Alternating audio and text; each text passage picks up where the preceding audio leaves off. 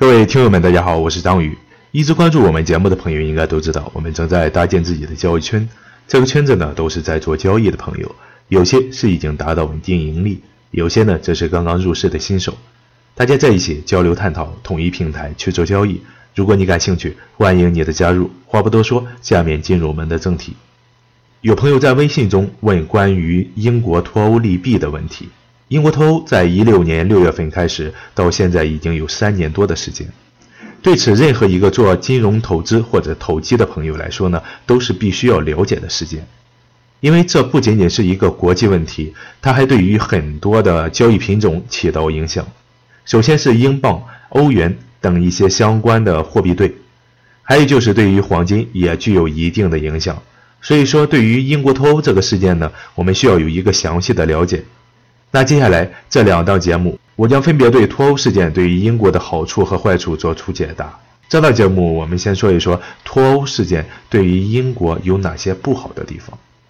第一点，如果英国继续维持欧盟成员国的这一身份呢，可以在欧盟二十八个成员国的任何地方销售其产品，不会受到阻碍。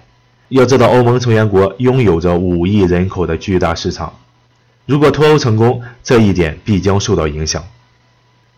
第二点，一旦英国脱离欧盟组织，则需要与之重新谈判，达成新的贸易协定。但那个时候，英国可能需要被迫同意一系列的限制条件，要比之前差很多。第三点，很多的外国企业和投资人愿意投向英国，很多因素是因为英国是欧盟的成员国之一，借此可以进入整个欧洲市场。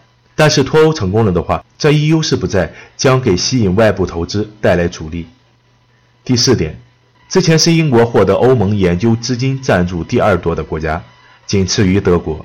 如果脱欧，那将使得英国很多的科研项目失去来自欧盟的经费和资源的支持，这将严重影响英国的科学研究。第五点，欧盟巩固了各成员国之间的合作，促进了彼此之间的经济联系，从而降低了出现战争与军事的冲突。脱欧则不利于欧洲的和平发展。第六点。英国留在欧盟将使得欧洲作为一个整体，在国际上拥有很强大的影响力。但英国脱欧之后呢？这一局面将被改变，自身在国际中的影响力也将大大降低。